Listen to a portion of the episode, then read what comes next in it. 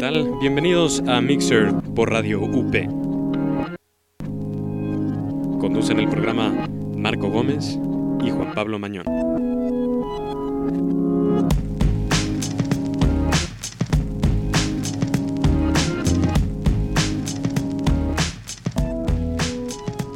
Hola, ¿qué tal queridos Radio Escuchas? Muy buenas tardes de martes, bienvenidos a este su programa Mixer por Radio UP.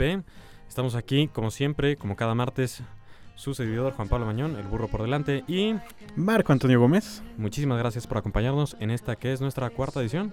cuarta emisión.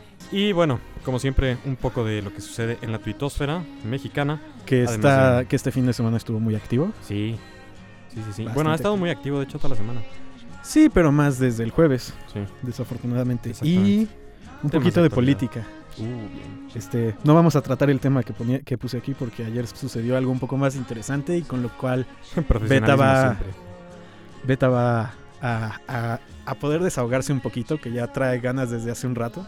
Ah, por cierto, se me olvidó presentar siempre, siempre se me olvida, discúlpame, a nuestro querido y amable productor, que hoy viene vestido, disfrazado de Hugo Chávez. Sí, nomás le faltan unas... Perder un poco de cabello. Eh, exactamente. Y, y ganar delirio de poder, ¿no? Pero básicamente. Y también por allá está la directora de la estación. Hola, directora de la estación. Que no nos pela. Hola. Bueno, está muy metida haciendo sus cosas. De hecho, nunca escucha nuestros programas porque le caemos mal. No es cierto. Pues la primera canción corre a cuenta de Rise Against y se llama Make It Stop.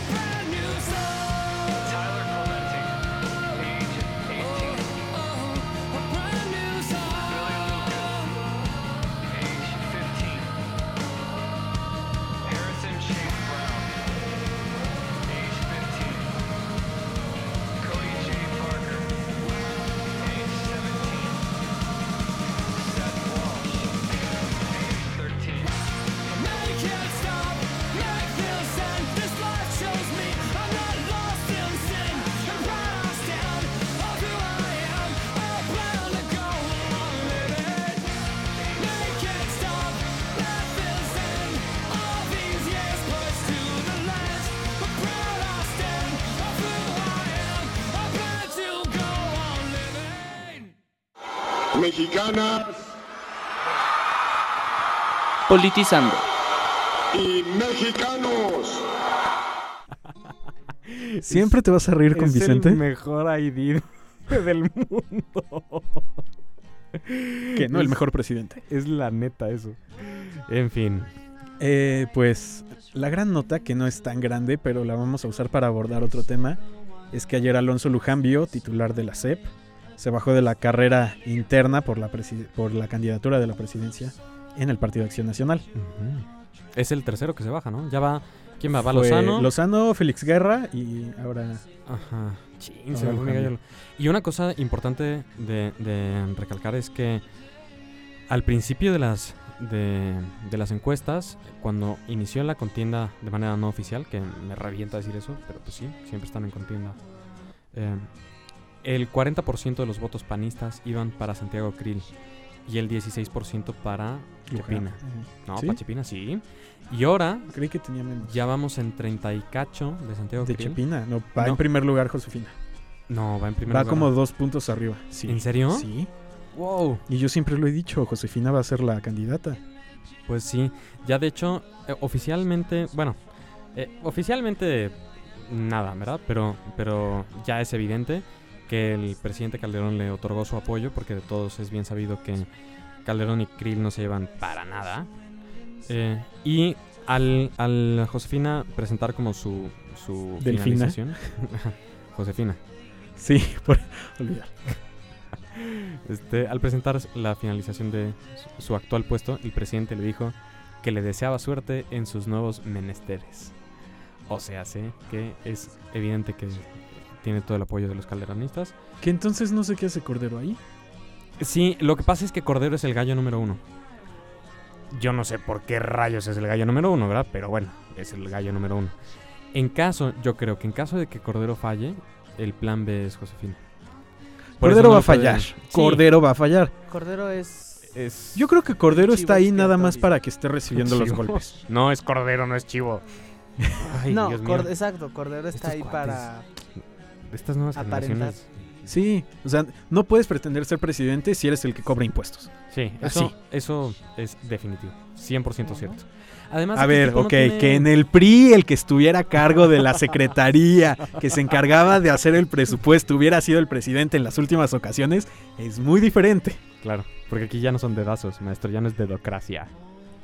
Eso esperamos. Así es. Bueno, pero el tema al que queríamos pasar, el señor productor nos va a platicar por qué está enojado con Lujambio y por qué está tan feliz de que no vaya siquiera No a ver- tener la idea de ser presidente. no, la verdad es que hubiera preferido que se hubiera salido de la CEP. ¿Por Ay, qué? Como yo hubiera preferido que se pero- fuera. ¿Por qué? Sí, pues preséntanos tu caso. Ya, a ver. El señor, la, la- la famosa reforma a la educación media superior que inició Josefina, pues las- la, continuó el señor Lujambio. A tal grado que eh, en los últimos meses decidió eliminar las materias filosóficas del bachillerato y o la preparatoria. Porque, ¿por qué? Pues porque se les acabó el tiempo y entonces dijeron, ay, pues ya no nos da tiempo. ¿Cuál era la idea original? ¿Qué fue lo que hicieron? De, la, educación, la educación en México la quieren cambiar hacia una educación basada en competencias. Entonces, es más o menos como mezclar eh, todas las materias, hacer muchos proyectos inter- inter- interdisciplinarios y pues que todas las materias estén conectadas. Y las materias filosóficas iban a dejar de existir para ser parte de las demás materias e incorporarse. La idea era buena, pero en los Sí, planes o sea, de aquí, pero- La cosa es que, o sea, esas ideas son muy buenas. La, la parte de las competencias ya lleva un rato. eh, y, y es, bueno, una de las mil cosas que le falta a la educación mexicana es eso, interdisciplinariedad entre cada, cada materia. Pero eso nunca se va a lograr a menos de que quites al sindicato. O sea, todo No lo demás sirve Pero no solo quitando el sindicato, lo que pasó con las materias filosóficas es que nunca las incluyeron en los planes de estudio y a la hora de, de cerrar el plan de estudio se dieron cuenta que ya no estaban ni filosofía ni lógica y ética y dijeron, ay, pues ya no. A tal grado que uno de los encargados de la reforma y no, no, el, no, el, no el mismo Lujambio, pero uno de sus subsecretarios o, o un puesto, no, no recuerdo bien ahora si los investigo, este dijo que hasta un veterinario podía dar esas materias y que pues para qué existían. Lo cual es algo Lo completamente cual es algo que digamos, en un- en- y después de ver lo de Monterrey, después de ver lo de Torreón, después de ver el, ¿cuándo fue lo del, lo del camión de eh, Ayer. balaceado? Pues dices, ok, no necesitamos pensar. La neta es que no, no necesitamos. Es sarcasmo por sí. Sí, es un poco de sarcasmo. Pues regresando un poco al tema que nos atañía, eh, les voy a leer rapidísimo las cifras. Ya vi las cifras actualizadas de las que tú me hablabas. Estamos en, una, en la última encuesta que se realizó Consulta Mitofsky. Y según Roy Campos, actualmente cada uno de los 10 mexicanos ya está muy interesado en la política. ¿Por qué partido votaría sin conocer a los candidatos? PRI 39 puntos. Chan, chan, chan. No. PAN 19 puntos, PRD 14 puntos. Esto, es im- ve, esto está cañón. ¿Quién le gustaría que fuera el próximo presidente? Enrique Peña Nieto 34 puntos. Le sigue Andrés Manuel López Obrador 10 puntos. ¿Todavía tiene fuerza? Bueno. Pero qué tanta fuerza. ¿Qué fuerza perdió? Perdió 20 puntos. 25 No, sí. puntos. Sí, pero ve, el tercer lugar es Marcelo Ebrard con 4 puntos. La distancia es brutal. Eh, cuarto lugar Santiago Krill, 3 puntos. Josefina Vázquez Mota empatada 3 puntos. Eh, y de los precandidatos, ¿quiénes son los más conocidos? López Obrador con más del 96%, Peña Nieto con el 94%. Claro, pero la opinión que tengas es diferente. Yo conozco a López Obrador y... Sí, claro. Bueno, es simplemente visibilidad. Bueno, las cifras siempre las puedes manipular para que suene a lo que te conviene. Ahora, de lo que estábamos hablando. Entre los simpatizantes del PAN, Josefina Vázquez Mota, 35 puntos. Santiago Krill, sí, 31 puntos. Bien, qué bueno, caray.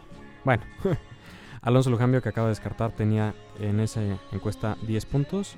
Eso quiere decir que, que esos puntos se le suman a Josefina Vázquez Mota. No todos. Ahí viene el desglose. ¿Estás Sí. en Animal Político? Sí, Sí. es nuestro sitio favorito, yo creo. Bueno, uno de los, cuando Uno hablamos de político.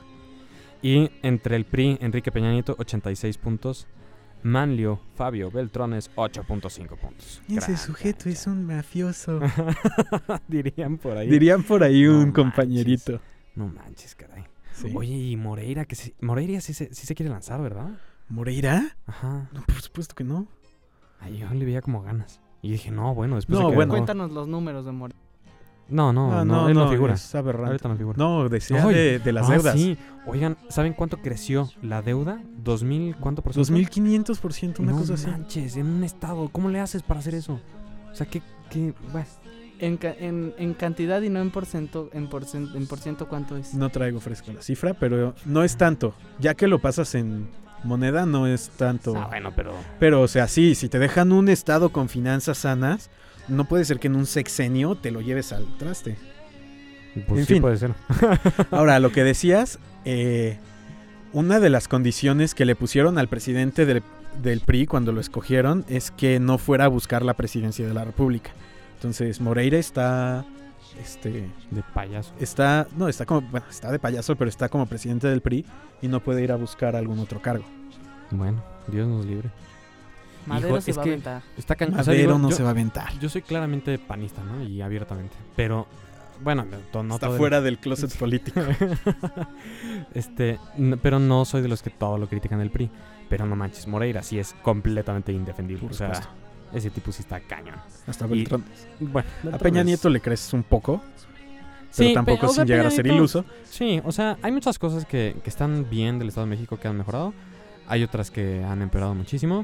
Eh, sobre todo la parte que a mí me molesta un poco de Enrique Peña Nieto es, es que lleva en precampañas así. Seis todo, años. Seis años. O sea, eso sí es una cosa. Y por eso tienen las cifras que tiene ahorita de apoyo, no porque necesariamente sea bueno.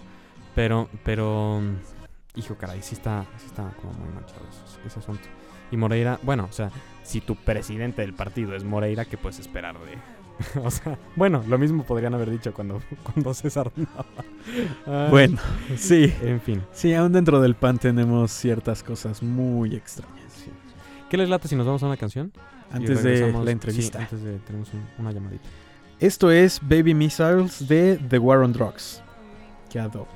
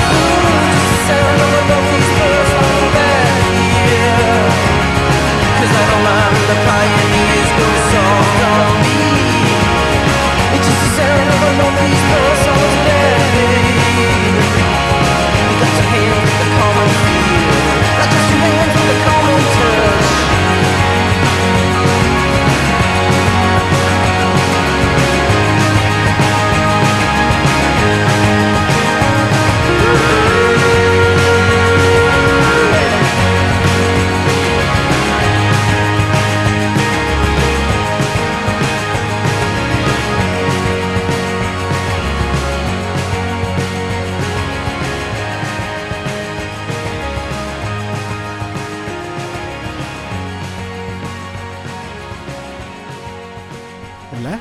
¡Hola!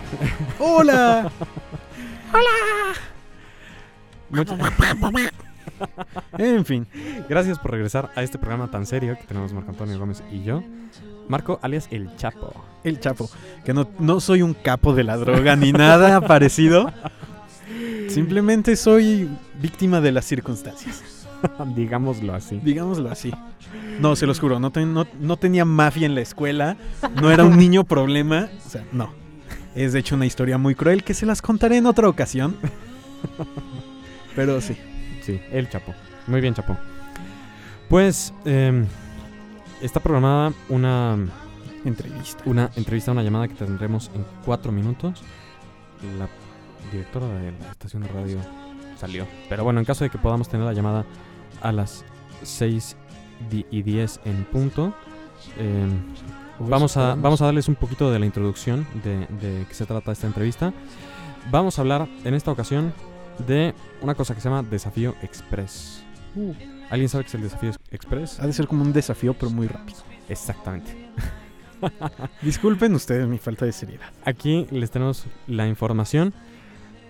Desafío Express trata de que no necesitas ser pues un director muy cañón, eh, tipo Spielberg, tipo Tarantino, para hacer un cortometraje. Lo único que necesitas es evidentemente mucha creatividad, un celular, una historia y por supuesto entrar al Desafío Express.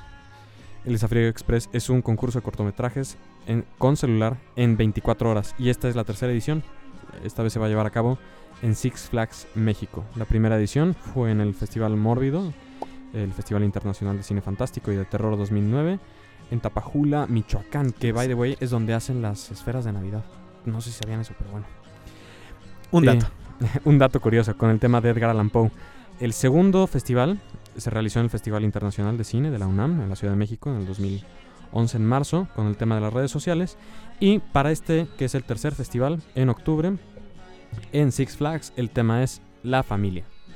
Tenemos aquí también la convocatoria, em, se las vamos a hacer llegar, pero vamos a estar hablando con una de las personas que organizan el Desafío Express para que nos comente mucho más a profundidad de qué se trata este proyecto muy, muy, muy interesante. Justo de lo que se trata es eh, de aumentar. Ah, Hay, hay un- uno de los temas que hemos hablado, por lo menos yo, yo creo que con Marco lo, lo he discutido, eh, sobre el cine que está ah, habiendo actualmente, es que hay un atasque ya de efectos especiales, hay un atasque de, De 3D. de 3D, y las historias realmente ya no están siendo impactantes, ya no son buenas. Eh, eso sucedió con Avatar, que aventaron la casa por la ventana en el tema de la tecnología, pero la historia es malísima. Y yo creo que uno de estos esfuerzos, como Desafío Express, son muy valiosos por la parte de tratar de recuperar esa Talento. parte del talento, la creatividad y la historia. Ya estamos aquí eh, a punto de conectarnos con la llamada. Eh, les digo las fechas. El desafío se va a llevar a cabo del 7 al 9 de octubre, como ya se los decíamos, ahí en Six Flags. Eh, la convocatoria se tiene que enviar antes del 9 de septiembre, ahorita está en curso. Eh, y les damos los requerimientos. ¿Ya estamos ahorita en la llamada?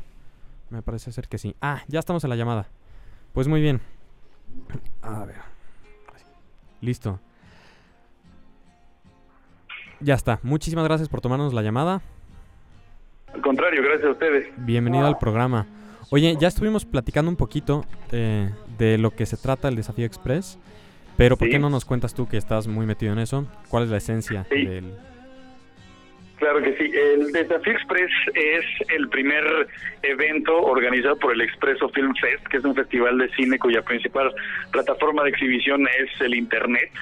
Y eh, bueno, pues nosotros decidimos eh, crear este evento que es el Desafío Express como un concurso de cortometrajes realizados a través de teléfonos celulares en un plazo de 24 horas.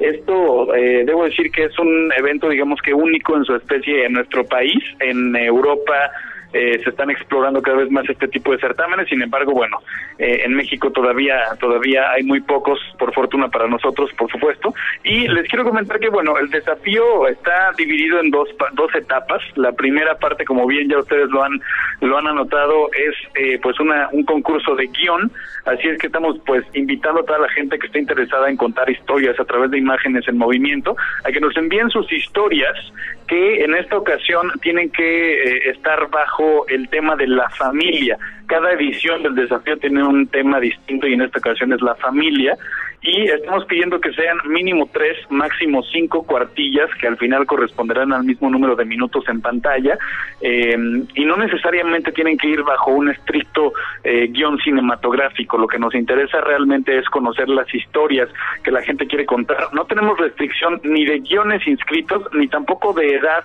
de los participantes. Estamos pidiendo sí, por razones de seguridad, que sean mayores de 18 años, porque una vez que son seleccionados los concentramos en un eh, pues en una sede, digamos, durante las, las horas que dura el Desafío Express, pero eh, pues no hay límite de edad para que ingresen y, sobre todo inscriban sus guiones a, a nuestra página que, que, ya ustedes bien la dieron, www.desafioexpress.com y debo decir que estas historias van a ser calificadas por un jurado especializado que en esta ocasión está conformado por eh, el actor y cómico Eugenio Derbez, el eh, editor de la revista Cine Premier, Carlos Gómez, y el cinefotógrafo Carlos Hidalgo. Ellos tres van a ser los encargados de leer todas las historias que, que hasta el momento nos han llegado y nos seguirán llegando hasta el 9 de septiembre y elegirán a las cinco, cinco finalistas que van a pasar a, a formar parte de la segunda etapa del Desafío Express, que ya es la realización en tan solo 24 horas dentro del Parque de Diversiones Six Flags México el 7, 8 y 9 de octubre de este año. Está increíblemente interesante y sobre todo por lo, la parte que comentábamos antes, que yo creo que es lo más rescatable de, del, del uh, concurso, que es resaltar, me imagino, la creatividad, no tanto la parte de efectos especiales, una edición increíble, una fotografía, sino la Claro. creatividad en un guion. Sí, sobre todo eso. La verdad es que ahora gracias al desarrollo tecnológico, pues prácticamente cualquiera de nosotros eh, puede contar un cortometraje si así lo desea con una herramienta muy básica que todos tenemos en nuestro bolsillo, que es un teléfono celular y que por fortuna cada vez tienen eh, pues integradas cámaras de una mayor eh, nitidez eh, que, que permiten de verdad levantar imágenes a muy buena calidad. Les quiero comentar que estos cortometrajes eh, resultantes del Desafío Express en su tercera edición, como en los anteriores, eh, forman parte, los tres primeros lugares forman parte directa de un evento cinematográfico especializado en Madrid, España, que se llama Unifest, que es un festival dedicado a la difusión del cortometraje eh, en sus diferentes eh, plataformas, digamos, de exhibición, y de manera automática los tres primeros lugares del desafío se presentan allá. Entonces, yo creo que para un realizador, eh, pues digamos, Nobel, amateur, que tiene las ganas de, de contar una historia, de hacer un cortometraje, el hecho de que su, su trabajo se exhiba no nada más en la ceremonia de clausura del Desafío Express, sino en otros festivales, eh, pues llamémosles ya internacionales, le da, por supuesto, que un nivel mucho más alto. Así es que, eh, como bien lo, como bien lo mencionas, pues estamos retando a la, pues a toda la gente a que la creatividad sea la que rija eh, en esta ocasión el Desafío Express. Eh, normalmente el jurado eh, que de la segunda etapa que ya es la realización lo que califican es justamente eso la la creatividad de los equipos, eh, la manera en que se arriesgan de no ver a la cámara que está integrada en un teléfono celular como una cámara de cine convencional, sino sino de sacarle provecho a el tamaño del teléfono, a colocarla en lugares que quizá una cámara de cine pues no lo permite. Claro, una cosa que es importante mencionar aquí eh, es que para todos los equipos que estén interesados, ya en el desafío se les va a otorgar a cada equipo un celular que es como estandarizado para que no haya ventaja de ningún sentido en cuanto a edición o calidad de la imagen y tal. Así es, además del teléfono celular que se le entrega a cada equipo justo minutos antes del arranque del banderazo inicial del Desafío Express, también les estamos proporcionando actores profesionales eh, que como mínimo han protagonizado un largometraje mexicano para que sean ellos quienes eh, pues también protagonicen los cortometrajes del Desafío Express. Este es un reto muy interesante porque la mayoría de los equipos, eh, al menos de, acuerdo a pues a, al, a las eh, observaciones que hemos hecho en las ediciones anteriores, eh, pues no no tiene digamos experiencia profesional en este ámbito cinematográfico y la verdad es que la posibilidad de ponerlos a trabajar con actores pues que ya saben cómo se maneja eh, una cámara que ya saben cómo es eh, los trazos en un set cinematográfico. Ha sido de verdad un ejercicio muy interesante y enriquecedor para ambas partes, tanto por los concursantes como para los actores. Perfecto, pues ahí está la convocatoria, es un tema súper interesante. Les vamos a volver a dar todos los datos. Les repetimos la página de internet, es www.desafioexpress con una s.com. El Facebook es facebook.com diagonal el desafío express, de nuevo con una S. Y en Twitter los pueden seguir en arroba desafío express. Les repetimos también las fechas de la convocatoria. El guion se tiene que enviar en formato PDF antes del 9 de septiembre con una extensión de 3 a 5 páginas que corresponden al mismo número de minutos al correo convocatoria arroba desafío express. Ya tienen todos los datos, creo que es un muy buen pretexto para, para de- desafiar la creatividad y eliminar todas las cosas que, que la opacan en muchos sentidos. Y agradecemos también muchísimo que nos hayas tomado la llamada para, para dar más información sobre este tema. Hombre, al contrario, gracias a ustedes y pues bueno, estaremos al pendiente y, y los mantendremos informados de la próxima edición, que es la tercera del Desafío Express. Perfecto, estaremos haciendo difusión. Muchas gracias otra vez por haber tomado la llamada. Y bueno, ahí Un está. abrazo. Otro, hasta luego. Pues muy bien, eso fue Desafío Express. Y es, sí, suena bastante interesante. La verdad es que, como lo comentábamos antes, eh, esa parte de los, de los efectos tecnológicos y tal, eh, luego, luego disminuye la creatividad Así es. y la calidad del guion. Vámonos a una canción. Esto es Blizzard of the 89s de The Ready Set.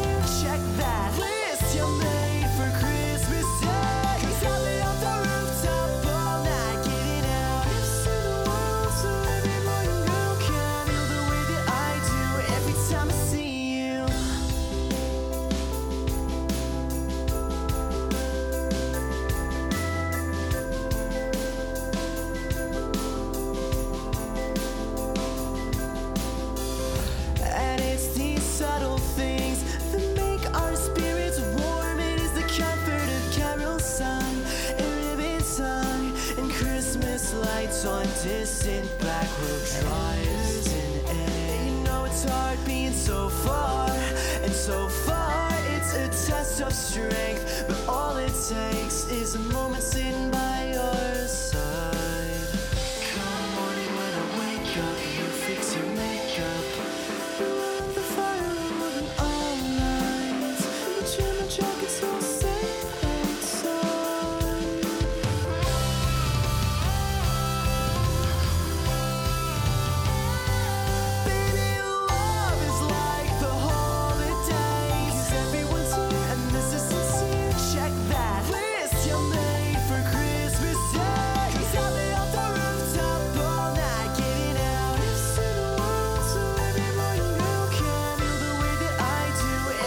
see Seguimos en la Mixer en Radio UP. Echémosle un vistazo a la genial inventiva de la tuitosfera mexicana. Se mancharon con eso. ¿Por Eso no qué? debió de haber salido al aire nunca. ¿Por qué no? Me van a correr de cierto proyecto que tenemos también. Disculpa, solo yo tengo ese poder. En fin, pues vamos a la última sección porque nos quedan como 10 minutos, que es sobre lo que se habló en Twitter el fin de semana pasado. Como dijimos al inicio del programa, fue un fin, un fin de semana muy, muy movido. Y bueno, escogimos dos de los principales hashtags que creo que muestran el punto en el que se encuentra México. El primero de ellos es Fuerza Monterrey. Y el segundo de ellos es tipos de muerte para Calderón.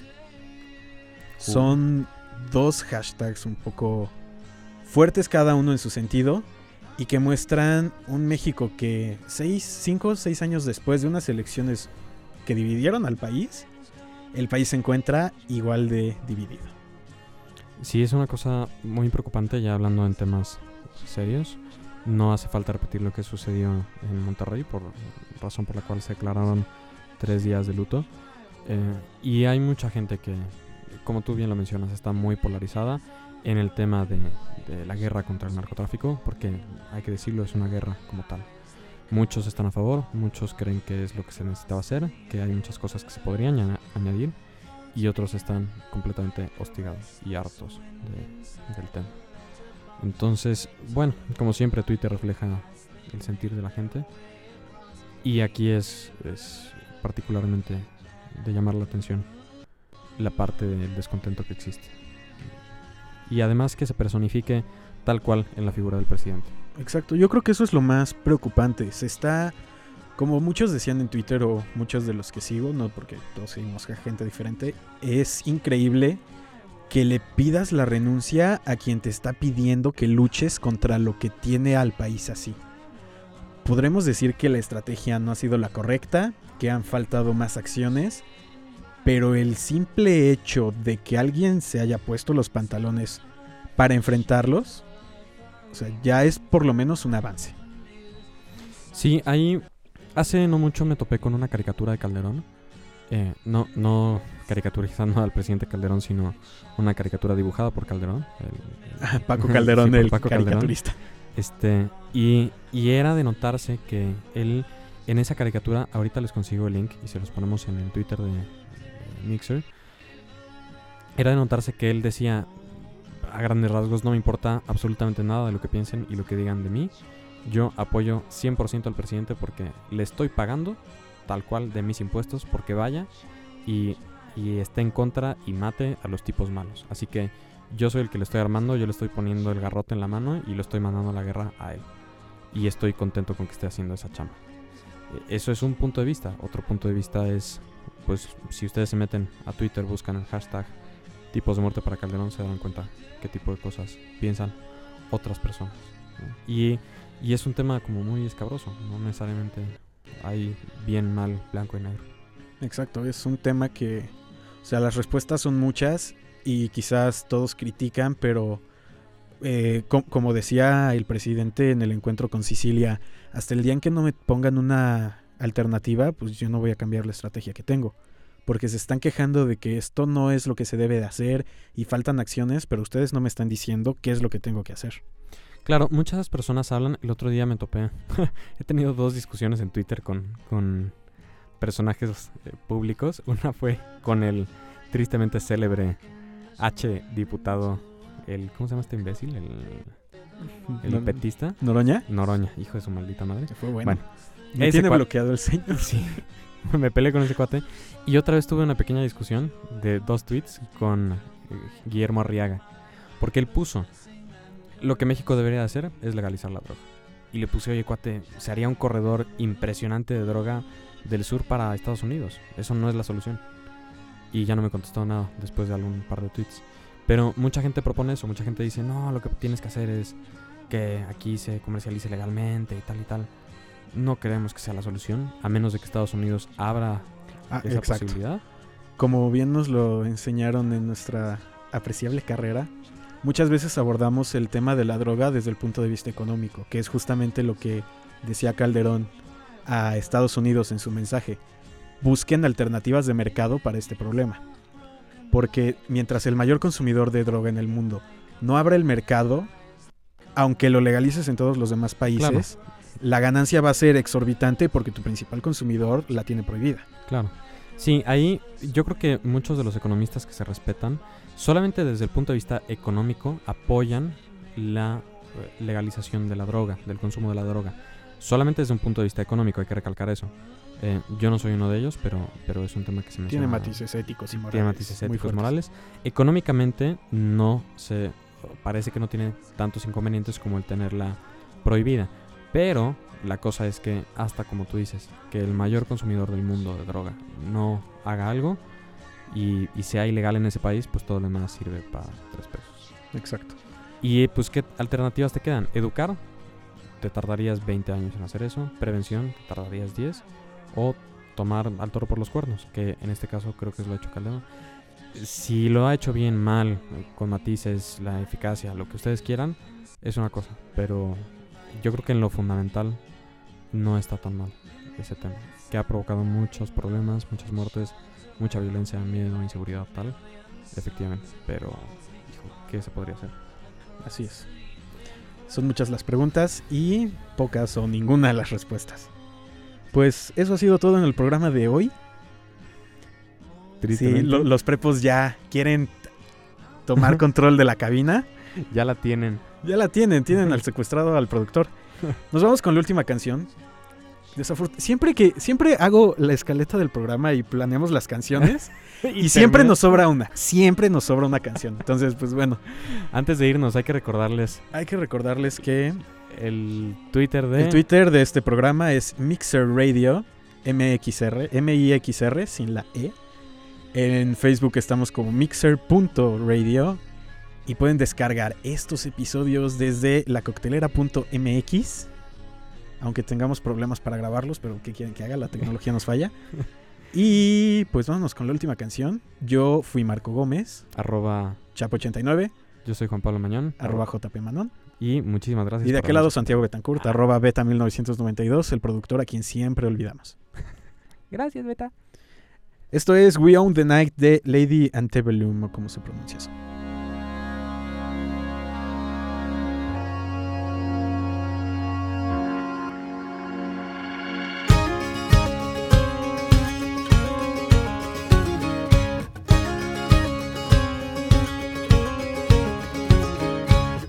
Tell me, have you ever wanted someone so much it hurts? Your lips keep trying to speak, but you just can't find the words. Well, I had this dream once, I had it in my head.